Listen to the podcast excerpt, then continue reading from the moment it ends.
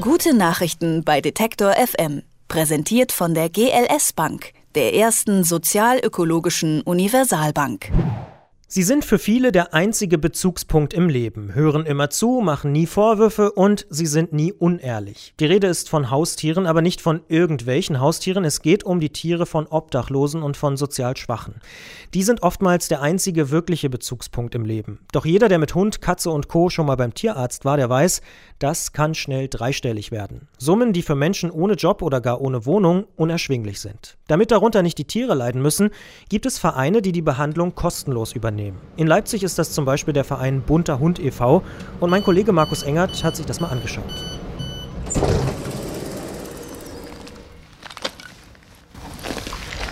Anfang Februar in Leipzig ist es recht grau, bisschen frisch. Ich bin in Grünau auf dem Weg zur Tierarztpraxis Menzel. Denn Frau Dr. Menzel macht mit beim bunten Hund, wo Obdachlose einmal in der Woche kostenlos zur Behandlung mit ihren Tieren kommen können. Und das schauen wir uns heute mal an.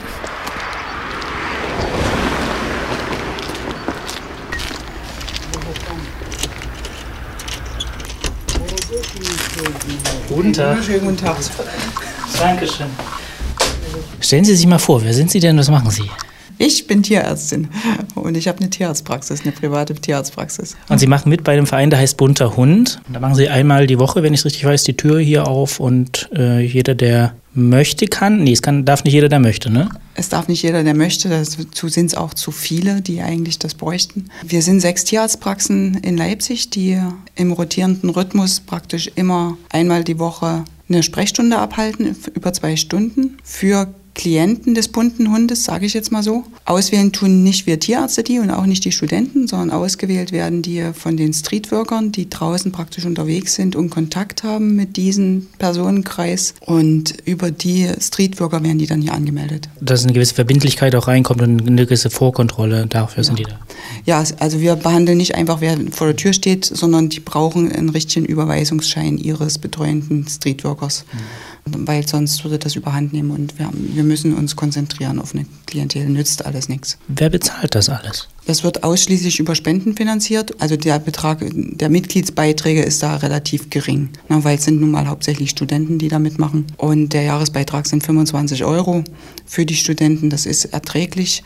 Die Studenten haben noch einen kleinen Nebeneffekt. Die können nämlich an diesen Sprechstunden noch mit dran teilnehmen. Und sozusagen ihre praktischen Fertigkeiten am Tier üben, was sie sonst während ihres Studiums also sehr wenig nur Gelegenheit finden. Deckt das die Kosten? Es muss die Kosten decken. Wir sind natürlich immer auf Sponsorensuche. Das ist also die Hauptaufgabe des Vorstandes. Ja, ich sage immer so ganz pauschal, wir sind ein Geldsammelverein. Die äh, Tierärzte und Studenten arbeiten kostenlos, die werden nicht bezahlt. Aber die Medikamente, die wir ausgeben, die müssen natürlich irgendwie bezahlt werden. Was sind so die häufigsten Krankheitsfälle, die die Tiere mitbringen, wenn die zu Ihnen kommen? Äh, ganz häufig sind so Parasitenbefall.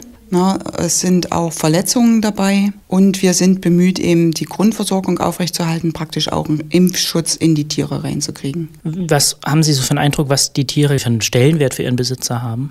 Ja, das ist ja auch der Grund unseres Vereins, dass wir das auch machen. Der Stellenwert gerade für solche bedürftigen Menschen von einem Haustier, von einem eigenen Tier, ist unheimlich hoch ja, ist zum Teil höher als der eines Menschen, weil das Tier halt bedenkenlos zuhört, ja, und äh, kritiklos zuhört, ja, und da wird nicht widersprochen. Deswegen haben die auch ein sehr, sehr inniges Verhältnis und die Leute gehen ja auch immer sehr dankbar raus. Haben Sie dann am Ende auch so eine Art sozialpädagogische Aufgabe oder sowas? Also jemandem beizubringen, Verantwortung zu übernehmen, auch so regelmäßige Rhythmen ins Leben zu bringen, solche Sachen? Äh, ja, das versuchen wir natürlich. Deswegen ist die Sprechstunde auch immer sehr anstrengend, sage ich jetzt mal, für uns als Tierärzte weil wir müssen natürlich mit diesen Menschen denen erstmal viel erklären. Also das Verhältnis zum Tier ist unbestritten, das ist super und die machen auch alles für ihr Tier. Aber dass eben eine gewisse Regelmäßigkeit mit dazugehört und wenn es eben um, um Behandlungen geht, dass man das wirklich richtig rüberbringt. Also eine Durchfallbehandlung muss eben auch vom Besitzer mit dem Tier auch durchgeführt werden können was natürlich nicht immer so einfach ist, wenn das welche sind, die irgendwo schnorren gehen mit ihren Tieren, da ist das auch nicht so einfach umsetzbar. Wir haben auch Drogenabhängige dabei und da wissen wir, wenn die hier sind, haben die, stehen die zwar so gut wie nicht unter Drogen, aber wenn die unter Drogen stehen, machen die auch nicht mehr alles das, was wir gesagt haben. Also das wissen wir. Haben Sie den Eindruck, manche Ihrer Klienten, haben Sie es, glaube ich, genannt, würden unter Umständen auch straffällig werden, wenn es jetzt die Möglichkeit mit dem bunten Hund nicht gäbe und es stünde eine Behandlung an, die ja teuer sind, oftmals? Also alle bestimmt nicht, aber ich äh, kann mir durchaus vorstellen, dass ein Teil für sein Tier auch straffällig werden würde um eine Tierarztbehandlung zu bezahlen. Gibt es unter Umständen auch die Möglichkeit, dass das einen negativen Effekt haben kann, dieses Angebot, dass jetzt jemand zum Beispiel sagt, da ist ja eine, eine Institution da, die auffängt, ich hole mir noch einen zweiten Hund zum Beispiel oder, oder sowas? Und das Problem hatten wir, ja, dass, also das, sowas gab so ungefähr, ja, wir wissen ja, jetzt gibt es euch ja als bunten Hund, dann können wir uns ja noch einen Hund anschaffen. Das fördern wir natürlich nicht, weil man muss erstens verantwortungsbewusst mit seinem Tier umgehen. Man muss wissen, man hat kein Geld. Wenn man schon die Möglichkeit hat, dass es kostenlos behandelt wird, sollte man es nicht ausnutzen. Sodass wir also jetzt inzwischen so mit der Entwicklung des Vereins auch strikte Regeln aufgestellt haben. Äh, dass das nicht überhand nimmt, dass einer da fünf, sechs Hunde hat und die sich einfach mal so nebenbei über einen bunten Hund bezahlen mhm. lässt. Das geht nicht. Mhm. Oder Medikamentenmissbrauch, ist das ein Problem? Kann das theoretisch eins werden? Es kann an sich über die Praxen selber überhaupt kein Problem werden, weil wir Tierärzte geben die Medikamente raus und wir geben immer so viel raus, wie das Einzeltier exakt für diese Behandlung braucht. Wir geben also nicht eine 100er Packung von irgendeinem Medikament raus. Na, das passiert nicht. Das passiert aber im normalen Leben auch nicht. Wenn man es gut findet, was Sie hier machen, wie, wie kann man man helfen? Wie kann man unterstützen? Man kann helfen, indem man spendet. Man kann auch, wenn man ganz gezielt ein Tier unterstützen möchte, haben wir so eine Seite, so eine Spendenseite angelegt für Patentiere. Das sind insbesondere jetzt Tiere, die eine Dauermedikation brauchen, herzkranke oder schilddrüsenkranke Tiere. Die sind dort kurz mit vorgestellt und es wird auch, auch vorgestellt, wie hoch die Kosten monatlich betragen würden. Kann man sich auch auf die Art und Weise engagieren oder eben direkt pauschal für den bunten Hund spenden. Und ich kann an sich über die Jahre jetzt sagen, dass diese Spendengelder sehr, sehr direkt beim Tier ankommen. Das Einzige, was sozusagen nicht in Medikamentenkosten geht, sind Kosten für einen Notar, wenn wir Vereinssachen regeln müssen. Also alle anderen Kosten also sind eigentlich ausschließlich Medikamentenkosten. Selbst wenn wir hin und her fahren, die Sachen werden nicht berechnet. Dann will ich mal nicht weiter Zeit stehen. Jetzt geht gleich die Tür auf. Haben Sie was dagegen, wenn ich ein bisschen dabei bleibe und zuschaue? Wunderbar. Okay, dann danke erstmal.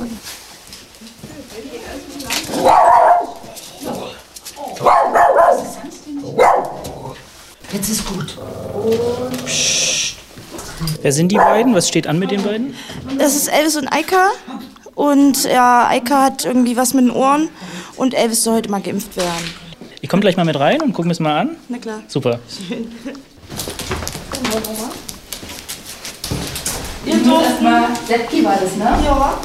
Uns wurde gesagt, wir dürfen rein. Ja, na klar, dürfen Sie. Ja, Elvis ist ja zum ersten Mal hier mit. Der soll eigentlich geimpft werden. Sonst hat er weiter nichts. Ja, das ist Elvis. Hallo Elvis. Und die Kleine, das ist Eika. Die war ja schon. Wir können Elvis zuerst nehmen. Nehmen wir Elvis, die sind alle so gut. sind alle beide lieb. Alles klar, Elvis hat noch keinen Chip, das machen wir gleich mit. Ja. ja. Das kann er mal auf die Waage gehen. Und wir machen mal so, dass er den anderen hier. Ja. So, Elvis, komm mal hier hoch, groß. Bist. Dicker. Sitz. 33. Ja. Na, da hast du doch schon wieder abgenommen. Bisschen. Bisschen, ja? Ich habe kurz angepasst, ich kann noch ein bisschen abnehmen. Ja, ne? Im Sommer brauchen wir noch die Bikini-Figur. Ja, ne? So, mein Süßer, komm mal her. Gucken mal in die Ohren rein, ob da alles in Ordnung ist bei dir, ne? Das sieht sehr gut aus. Das auch. Zeig mal deine Äuglein her, mein Guter. Alles in Ordnung, keine Entzündung drin. Das hören wir gerne, ne? Die Zähne haben ein bisschen Zahnstein. Wie alt ist ein Elvis? Ich glaube, der müsste jetzt sieben sein, ja. Alles klar, dafür sieht es sehr gut aus. A machen. Sehr gut. Mandeln sind auch nicht geschwollen. Ich gucke mal noch mal über den ganzen Körper nach Lymphknoten, mhm. ob alles in Ordnung ist. Der versteckt sich hier bei mir. Hast du ein bisschen Schiss? Oder nee, der kuschelt ganz so. klar. Testen vorher immer nur, ob der Chip auch zu den Aufklebern passt. Manchmal okay. Sie nehmen den Kopf rum einfach und krabbeln und sprechen. So nur ein richtiger Mann, ja, ne? Genau. obwohl, naja, er ist ja eigentlich kastriert. Das macht nichts. Man kann auch ohne Hosen richtiger Mann sein. Ne? Mhm. Hätte ich jetzt fast vergessen. Er hat ja so einen Huckel. Ist das was Schlimmes oder?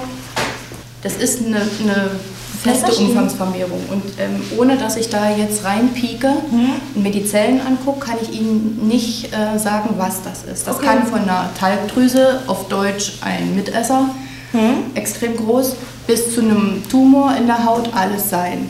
Ja? Okay. Deswegen sage ich von bis, ne? Ja, ja. Ähm, es kann auch ein gutartiger Tumor sein. Die hat halt Ui. bindegewebige, das heißt, sie gucken regelmäßig gut. Ja. Ähm, wenn der für sie beginnt zu wachsen, ich schreibe es jetzt mit in die Akte rein, Ja. dann nehmen wir raus. Okay. Eike hat Probleme mit den Ohren, sagt Mit sie, den ne? Ohren und die sind auch immer dreckig, egal was ich mache oder so. Und die schüttelt sich halt die ganze Die Zeit. sind auch entzündet. Die Augen tränen, Ja. aber die Bindehaut ist nicht entzündet. Ja, ja, das hat gekrabbelt, ne? Oh, das, na, hier ist das Ohr ist entzündet. Ne? Darf ich Sie mal fragen, was hätte das jetzt grob überschlägig gekostet, wenn man das selbst hätte tragen müssen hier? Bestimmt, wir haben ge gechippt, geimpft. Das geimpft sind, auch noch? Ja, ja, das sind 85. Ähm, plus Fluoreszinprobe, ähm, mikroskopische Untersuchung, allgemeine Untersuchung. Also bei 150 sind wir mindestens. Ja. Wäre für Sie sonst nicht drin gewesen. Nee, auf gar keinen Fall. Ja, also Das ist Zeit. nur das, was heute passiert ist, ne? das geht ja weiter. Ist das eine übliche Größenordnung für die Leute, die hierher kommen mit ein oder zwei Tieren? Nicht immer, also jetzt die Eika war jetzt ein behandlungsintensiver Hund, ne? wo auch viel Medizin mit drin steckt. Die ist nun mal teuer, das können wir nicht ändern. Dann sage ich hier schon mal Tschüss. Vielen Dank. Tschüssi. Tschüss. Vielen, vielen, vielen, vielen Alles klar, dann meldet sich bei Zeichen an. Ne? Mach ich. Dankeschön. Tschüssi. Okay. Ja, die Cassie bitte. Und zufrieden, wie es gelaufen ist? Ja, Ja. alles super, ja. Ich hoffe, dass es jetzt alles besser wird mit den Ohren, mit den Augen. Und dann ist alles gut. Wie schwierig ist das, so einen Termin zu bekommen hier? Ja, ist eigentlich gar nicht so schwierig. Also man wartet manchmal länger, weil es sind ja immer nur vier, fünf Plätze. Kommt immer drauf an. Mal gucken, jetzt muss ich erstmal noch einen neuen Termin kriegen bei einem anderen Arzt. Das läuft dann so, man spricht mit einem Sozialarbeiter, die vermitteln den Termin. Genau. Die sagen dann, dann und dann ist was frei, dort und dort. Und ja, oder so hatten wir bloß die Eika gehabt und dann war sie aber so alleine und dann haben wir gesagt, muss noch ein zweiter her. Das war damals noch mit meinem Ex-Freund und ja, jetzt habe ich sie alleine, weil der sich nicht mehr kümmern will, kann, wie auch immer. Und ein Kind ist auch noch im Spiel, habe ich Ja, gehört. ja, eine kleine Tochter. Und was bedeutet dann hier so eine Einrichtung wie das hier für Sie? Sehr viel. Wenn es das nicht geben würde, ja, dann hätte ich jetzt, glaube ich, übelst lange sparen müssen, dass ich das irgendwie geschafft hätte. Oder ja, sie hätten halt, ja, ich hätte sie halt nicht impfen lassen können oder so. Und das ist halt nicht so gut. Ne? Sind einem schon wichtig dann. Ja. Man gewöhnt sich so dran. Ist, ja, wenn die jetzt nicht da wären oder so. Ich, auch viele haben schon gesagt, ja, du hast ein Kind, warum gibst du dich nicht weg oder so. Ich kann das nicht. Ich habe mich so, ja, dran gewöhnt. Sind halt wie meine Babys auch, ne? Das sagt Jamila Sepki. Sie war mit ihren beiden Hunden beim Leipziger Verein Bunter Hund. Der kümmert sich nämlich darum, dass die Tiere von obdachlosen und sozial schwachen Menschen eine Behandlung beim Tierarzt erhalten. Die fand diesmal statt in der Praxis von Martina Menzel in Leipzig und mein Kollege Markus Engert, der war mit dabei. Übrigens, wenn Sie den Verein unterstützen möchten, man freut sich dort natürlich über Spenden. Alle Infos gibt's auf bunterhundleipzig.de oder auf unserer Seite detektor.fm. Gute Nachrichten bei Detektor FM. Präsentiert von der GLS Bank, der ersten sozial-ökologischen Universalbank.